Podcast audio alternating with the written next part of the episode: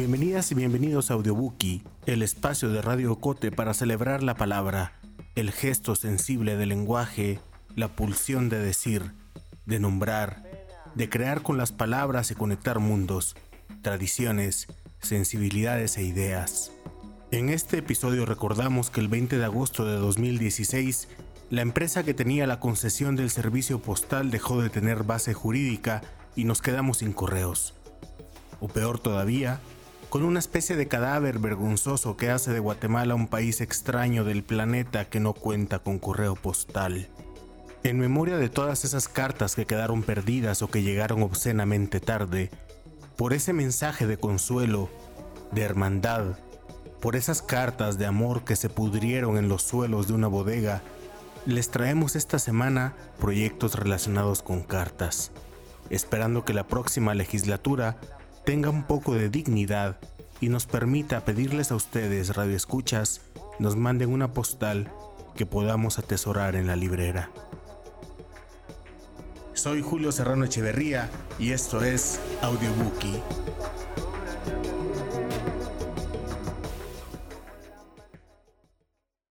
María Cruz era una poeta y traductora guatemalteca de finales del siglo XIX su obra, ligada al modernismo y su pensamiento al movimiento teosófico, es una referencia fundamental para pensar en las conexiones que la literatura permite a lo largo del tiempo.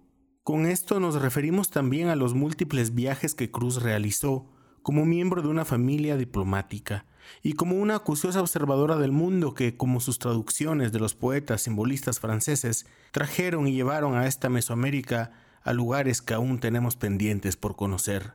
Su última obra publicada fue una compilación de cartas que escribió desde la India en donde profundizó su formación como parte del movimiento teosófico, siendo bibliotecaria en Madras entre 1912 y 1914. Los fragmentos que escucharemos a continuación son partes del libro Cartas de la India, que fue publicado por Editorial Piedra Santa y Ojuela Editorial en una edición facsimilar traducida del francés por Rodrigo Rey Rosa.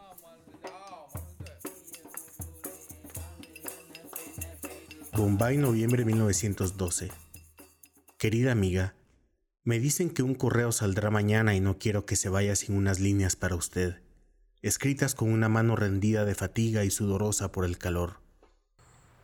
Desembarcamos hoy entre las dos y las cuatro bajo un sol que me dejó medio atarantada como en un horno ardiente, entre baúles y fardos y voces que gritaban en un infernal algarabía. Después de arruinarme los pies corriendo detrás de mis maletas, más muerta que viva, llegué al hotel. Todo el camino fue una pesadilla de figuras que hacían muecas y que mis ojos deslumbrados ya no podían ver. Por fin, porque todo tiene fin, terminó el camino y me encontré en el hotel donde me esperaba Madame Blake, que desembarcó por la mañana. Ya había conseguido un boy, un joven hindú con barba cuyo nombre no recuerdo. Después, un hermano negro vino a visitarnos y salimos a dar una vuelta en automóvil a eso de las seis. En cuanto a impresiones, no he retenido más que un deslumbramiento mil y un anochesco. Villas, o más bien palacios espléndidos entre las palmas, un hormigueo de turbantes y una caída de sol comparada con la cual el fuego parecería pálido. Con las siluetas de los cocoteros recortadas sobre el cielo a lo largo de la playa, donde hay una serie de clubs, el de los europeos, el de los japoneses, el de las damas parsis, etcétera, etcétera. Mi pobre cabeza va a reventar y tengo el cuerpo deshecho desde la mañana, cuando a las siete con el terrible sol que calentaba mi camarote comencé a hacer las maletas. Nuestro hermano, que nos escoltó como nuestra sombra, nos hizo atravesar el barrio nativo y nos llevó a ver las torres del silencio que como usted sabe, son el cementerio de los Parsis de Bombay. Nuestro hermano guía es Parsi, de modo que, a pesar de la hora tardía, nos dejaron entrar en el jardín. Ya habíamos subido en auto por una empinada colina color verde tropical, seguimos andando bajo unas bóvedas de follaje hasta llegar a un magnífico jardín con sombra de palmas y plantado de arrayanes. La tierra era roja y vimos una variedad de plantas que me hizo recordar a la Alhambra y el Generalife. El agua surgía de una fuente en el centro del jardín, donde unos bancos hospitalarios nos tendían los brazos. Nada hacía pensar en la muerte, salvo la muralla blanca que podía verse atrás de los cortinajes en flor, en cuya cesta había dos filas apretadas de buitres y cuervos. Como los parsis rinden culto al fuego, rehusan contaminarlo con el contacto con cadáveres, y como tampoco quieren contaminar la tierra, no se les ha ocurrido nada mejor que dejarlos de pasto a las aves. Un archimillonario parsi donó sus excedentes para hacer construir estas cinco torres circulares donde lo que ocurre está oculto a la mirada humana, pues los únicos vivientes que entran ahí son los cargadores de cadáveres. En el jardín puede verse la reproducción en miniatura de una de las torres, Dentro hay una especie de parrilla redonda en tres divisiones concéntricas. En la primera colocan a los hombres, en la segunda a las mujeres y en la más pequeña a los niños. Unos canales en forma radial atraviesan estos círculos, en cuyo centro hay un gran hoyo. Después de las últimas ceremonias, los cargadores levantan con las manos el cadáver desnudo para colocarlo en el lugar que le corresponde, según su edad y sexo. 200 o 300 buitres se le echan encima y en dos horas la tarea está terminada. Luego el sol se encarga de secar los huesos, el agua sube por los canales para limpiar los restos y arrastrar las osamentas al fondo del hoyo. Por último el agua, concluida su labor, vuelve a salir por cuatro conductos que la llevan a un depósito de carbón y a otro de cal. El agua se filtra y purificada corre de nuevo para ir a saciar la sed de los que aún no han muerto.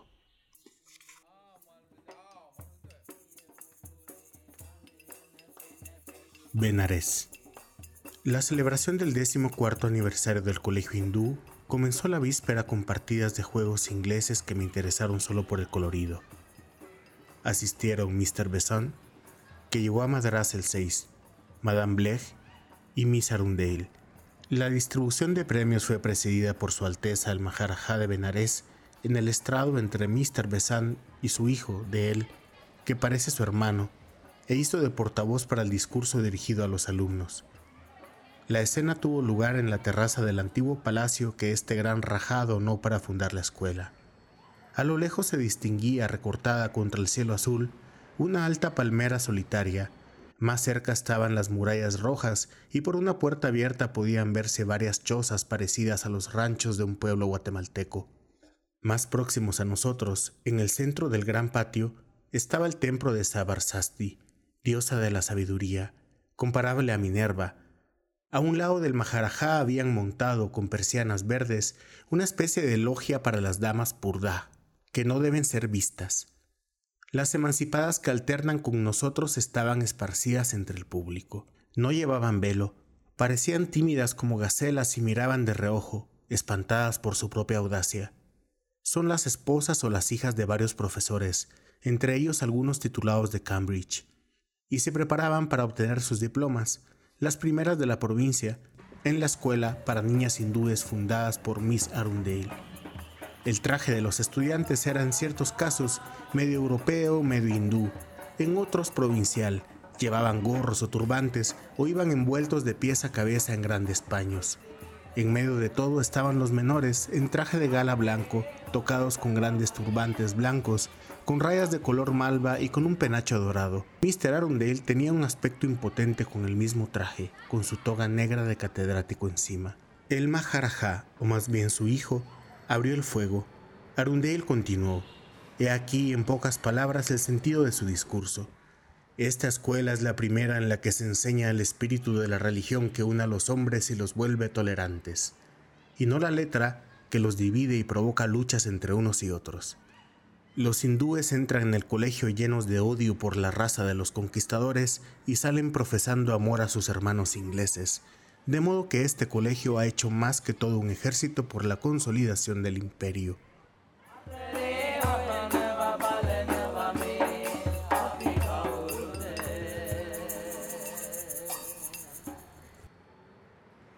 El día 9 por la mañana fuimos a Sarmat, donde el Buda predicó por primera vez. Quedan solo las ruinas casi a ras del suelo de un monasterio, un museo de vestigios arqueológicos y esos pequeños monumentos en forma de campana llamados stupas. A las 5 de la tarde, envuelta en un sari blanco y descalza, de pie sobre un pequeño estrado rectangular donde el orador puede sentarse también a la hindú, Mrs. Besant habla a los teósofos sobre los siete caminos que pueden seguir los espíritus liberados. Se retira a las once de la noche. Varias personas la acompañan hasta la estación de Mogat Sarai. A las cinco ya están de pie trabajando. Al día siguiente fuimos a Buda Gaya. Apenas nos habíamos despertado, los hermanos a quienes Mrs. Besant nos recomendó ya estaban ahí, linterna en mano, viendo que cargaran nuestras maletas. En un automóvil horrible, pequeño y estrecho, sin ventilación, sin amortiguadores y desde luego sin neumáticos, fuimos angoloteándonos por callejuelas oscuras alumbradas por faroles humeantes o por las linternas de los peatones, hasta llegar a la casa de reposo. Los hermanos nos ayudaron a instalarnos, pues no había servicio de hotel, y preparamos nuestra propia comida. Al día siguiente, en el mismo vehículo martirizador, viajamos hasta Buda Gaya en busca del árbol a cuya sombra Gautama fue iluminado. El camino, afortunadamente, no es tan árido ni tan polvoriento como los de Agra o Delhi. Hay bosques de palmas, de mangos de tamarindos y un horizonte ondulante que sorprendió nuestra vista de la manera más agradable. La gente trabaja la tierra, la riega. Puede verse, en fin, la esperanza de una cosecha en lugar del espectro de la hambruna. Desde que llegamos nos acosó una banda de guías y mendigos. Fue difícil romper el círculo de brazos negros extendidos para llegar hasta nuestro equipaje. No nos dieron un momento de tregua. El templo estaba hundido en la tierra, rodeado de excavaciones. Los hallazgos, que para el profano no son más que pedazos de piedras labradas, los colocan formando hilera tras hilera. No sé todavía qué conclusiones podrían sacar los eruditos de todo esto, pero pienso informarme en la biblioteca local. El árbol se llama ripala. Le mando una de sus hojas. En el interior del templo hay unos budas gigantescos están recubiertos de oro y han sido pintados y adornados con andrajos de colores brillantes que recuerdan el estilo italiano o español. Además, riegan el santuario con mantequilla líquida, de modo que huimos enseguida con la vista y el olfato parejamente ofendidos. Los teósofos de Gaia, unos 66, son gente pobre. Los hay que viven con siete rupias, 12 francos, al mes.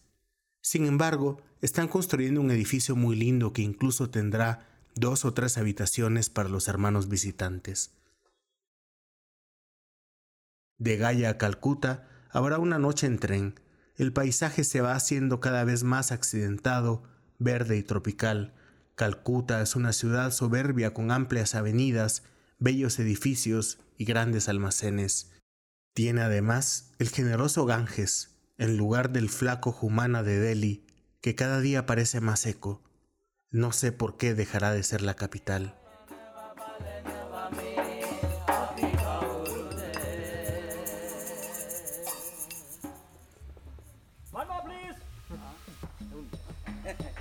Estás escuchando Audiobookie de Radio Cote. Jeremías de León es un escritor marquense, miembro de una generación de escritores que en la década del 2000 establecieron una suerte de taller orgánico de conversaciones, encuentros y amistad. Escritores como Elisa Ángel o Winston González convivieron con Jeremías en ese tiempo. De León participó en el Premio Bass de Literatura Indígena convocado por Rodrigo Rey Rosa en 2005. De esa época entablaron una relación epistolar literaria que se cortó cuando Jeremías se unió al ejército de Guatemala e hizo el curso de Caibil. En una de las misiones que le fueron asignadas, casi pierde la vida en un río caudaloso, de ahí que decida entregarse de nuevo a la escritura para publicar su primer novela. Entre el fusil y el corazón, un texto sensible y delirante de un chico que mantiene una relación epistolar con su amada, narrando entre el amor y la vida cotidiana la vida de un joven guatemalteco, metalero, nocturno y caibil. Carta 7 Anjuli cada vez que veo las estrellas no te veo brillar más, mi estrella. ¿Qué senda iluminas, mi ángel? He leído la última carta que me has enviado. Te casas. Ahora ya no podré soñar más con tus besos. Estoy muy triste. Ahora sé que jamás podrás enamorarte de mí. No sé qué hacer con tantas flores que planté para ti. El bosque que alberga mi nido está triste también. Sabe que del cielo ya no vendrás a él. Hasta las aves que antes volaban hasta las estrellas ni siquiera abandonan los nidos en los altos árboles. Ya no tienen a quien adorar. El cristalino arroyo en el que acostumbraba reflejar tu fotografía ha dejado de cantar su eterna canción de amor. Es cierto que ya no quieres conocer este bosque encantado y al poeta loco que vive en él. Anochece sobre la ceniza de hojas secas, arde el vestido que los gusanos de seda hicieron para que usaras la noche de nuestro primer beso, luego de tantos años invernos. Necesito una botella de ron para olvidar durante una noche que ya no puedo soñar con que algún día serás mía. Tu Jere. Carta 37. Anjuli, cuando pienso en ti, la gigantesca máquina que mueve el universo se detiene. La mañana parece durar un segundo mientras el horizonte se percibe tan cercano al atardecer. Cuando el viento mece las palmeras, se puede escuchar una leve nota de piano. Estás tan lejos. ¿Por qué tenías que nacer tú en Costa Rica y yo en Guatemala? Hoy por la madrugada se ha escuchado muy cerca el sonido seco que produce un fusil Galil al dispararse, lo suficiente para que, asustados, nuestros cabos subinstructores cogieran el fusil y nos ordenaran meternos debajo de las literas. Quiero ser soldado ya para saber qué es lo que pasa allá afuera. Tujere. Carta 50. Anjuli. Era de madrugada. Soñaba que tú caminabas dentro de mi cerebro. La oscuridad se estremecía con tu voz, la luz temblaba con tu mirada. ¿Qué pensamientos míos viste? No lo sé, solo sé que el sonido de dos disparos de pistola me despertaron. No sé si fue por instinto o por entrenamiento. Cuando reaccioné de la modorra ya me arrastraba para encontrar mi pozo de tirador. Mientras permanecía atento, vi como una enorme serpiente cascabel empezaba a hacerme compañía. Del miedo, el culo se me hizo pequeño. Empecé a sudar. Para terminar de cagarse en mi suerte empezó a llover. Mi cuas, que todavía estaba dormido en el pozo de tirador, no despertó. Ahuevado como estaba, necesitaba hacer algo. ¿Disparar? No tenía una sola bala en la tolva, y si la tuviera podía fallar y mandar de este infierno al cielo a mi cuas. La serpiente llegó hasta uno de mis brazos. Quería gritar pero no podía. Pateé a mi cuas, que experimentó menos espanto que yo. La serpiente empezó a enroscarse en mi brazo y al final mostró los colmillos puntiagudos y venenosos. Con una agilidad que me desconocía, aproveché para coger mi cuchillo y decapitar a la serpiente. Mi cuas silbó y mi sargento mayor Chanchabac acudió corriendo a ver qué sucedía. Cuando llegó, aún vio cómo el cuerpo de la serpiente se retorcía golpeando con la cola mis botas. Espantado, no quería soltar el cuchillo. La cabeza de la serpiente muy cerca de mi cuas me seguía produciendo gran temor. Sentía que me había fumado cien puros de marihuana porque parecía que todo flotaba a mi alrededor. Te estás haciendo hombre, me dijo mi sargento mayor Chanchabac. No me hubiera gustado resultar herido sin antes haberte dado un beso nuevamente. Luego de este gran susto, las piernas no me dejan de temblar. Hoy nos toca disparar otra vez, dijo mi cuas después de que todo este relajo terminó. Quizá por el susto me empecé a sentir triste sin saber por qué. Llegado el atardecer, nos pintamos el rostro de negro, corrimos disparándole con el fusil a unos monigotes por las arboledas del destacamento militar. Tujere.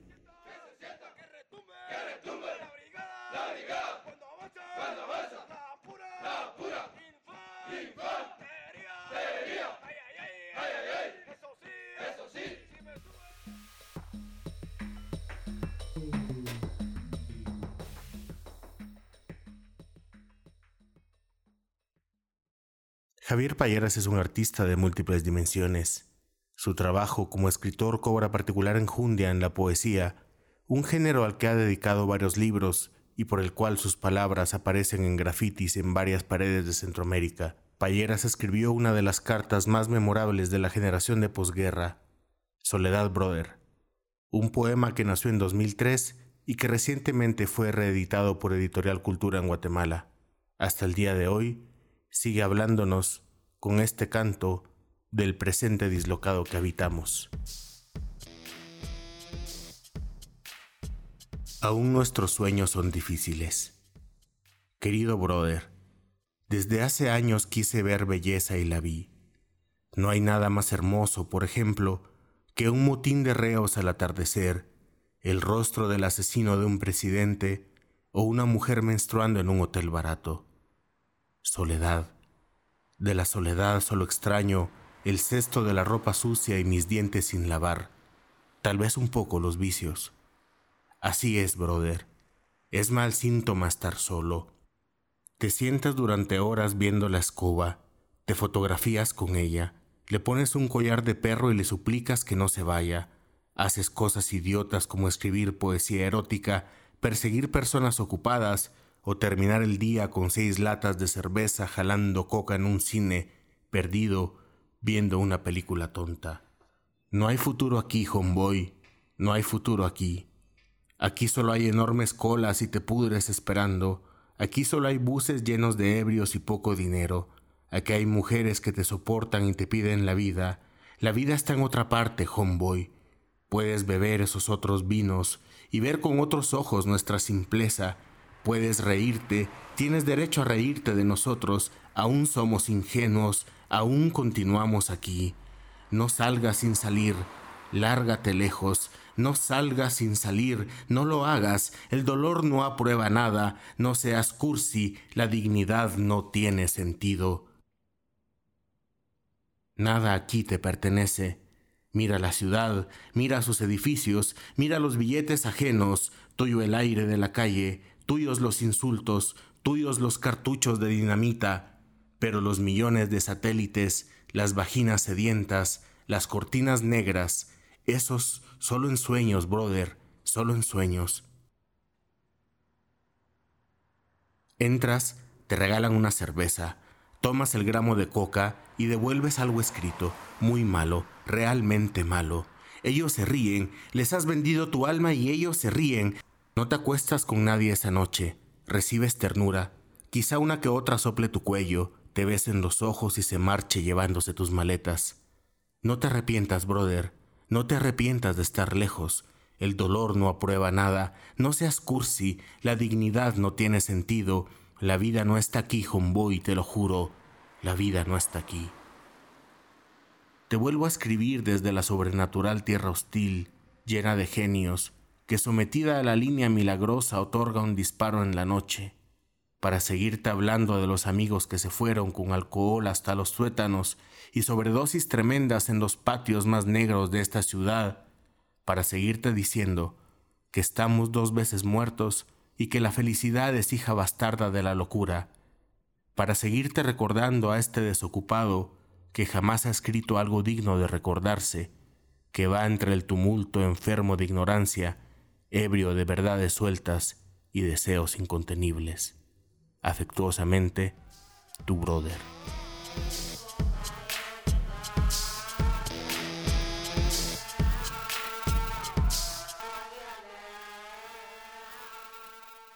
Concluimos esta edición con una pequeña carta que aparece en el libro Hasta ver la justicia, memoria y esperanza en la costa sur de Guatemala, una publicación de la Asociación Memoria, Dignificación y Esperanza AMDE de Santa Lucía, Cochumalguapa.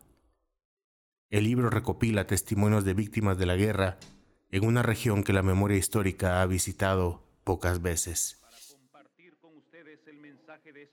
Santa Lucía, Cochumalguapa, 22 de febrero de 1980.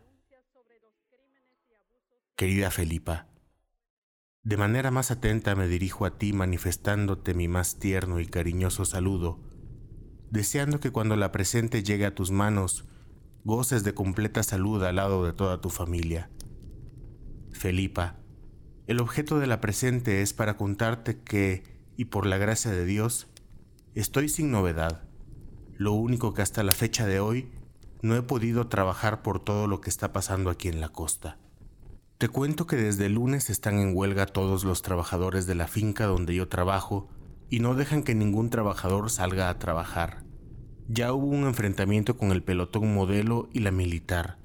A saber cómo salgamos por fin. Que no te duermas. Está pendiente y Dios no quiera, pero si algo pasa, no hay más que confirmar. Yo sé que si no nos aumentan a buenas los cinco quetzales, tienen que aumentar a malas y aunque corra sangre. Por todo no tengas pena, si algo llegara a pasar, contá con mis hermanas. Yo no estoy trabajando, pero si Dios me da licencia, aunque sea con mi pasaje voy a verte, si no el domingo 2 de marzo, voy después.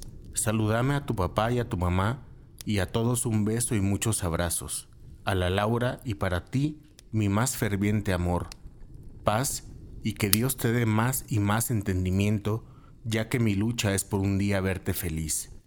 No tengas temor, pena ni miedo, yo siempre soy cuidadoso y no me dejo ir de boca. Saludos a toda mi familia, mi amor, que Dios te guarde. Mientras nos vemos, hace memoria de mis besos y abrazos. Cuídate mucho y cuida a mi madrecita linda. Te repito, no tengas pena de nada. Hasta pronto, Felipa, dulce mujer mía. Te cuento que hice a la carrera la carta porque avisaron que andaban registrando las casas, buscando volantes y papeles de los partidos, así que perdón por todo lo que haya malo. Margarito Álvarez Morales, el remitente de esta carta, nació el 19 de enero de 1956 y fue desaparecido el 16 de octubre de 1981.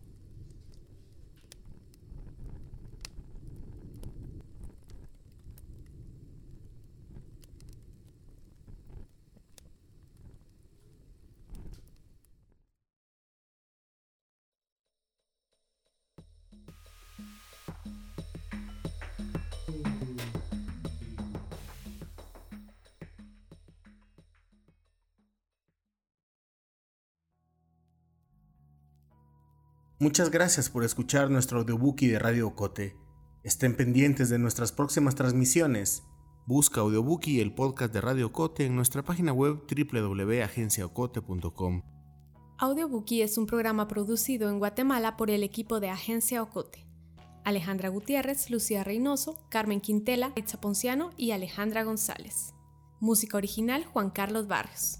Coordinado y presentado por Julio Serrano Echeverría.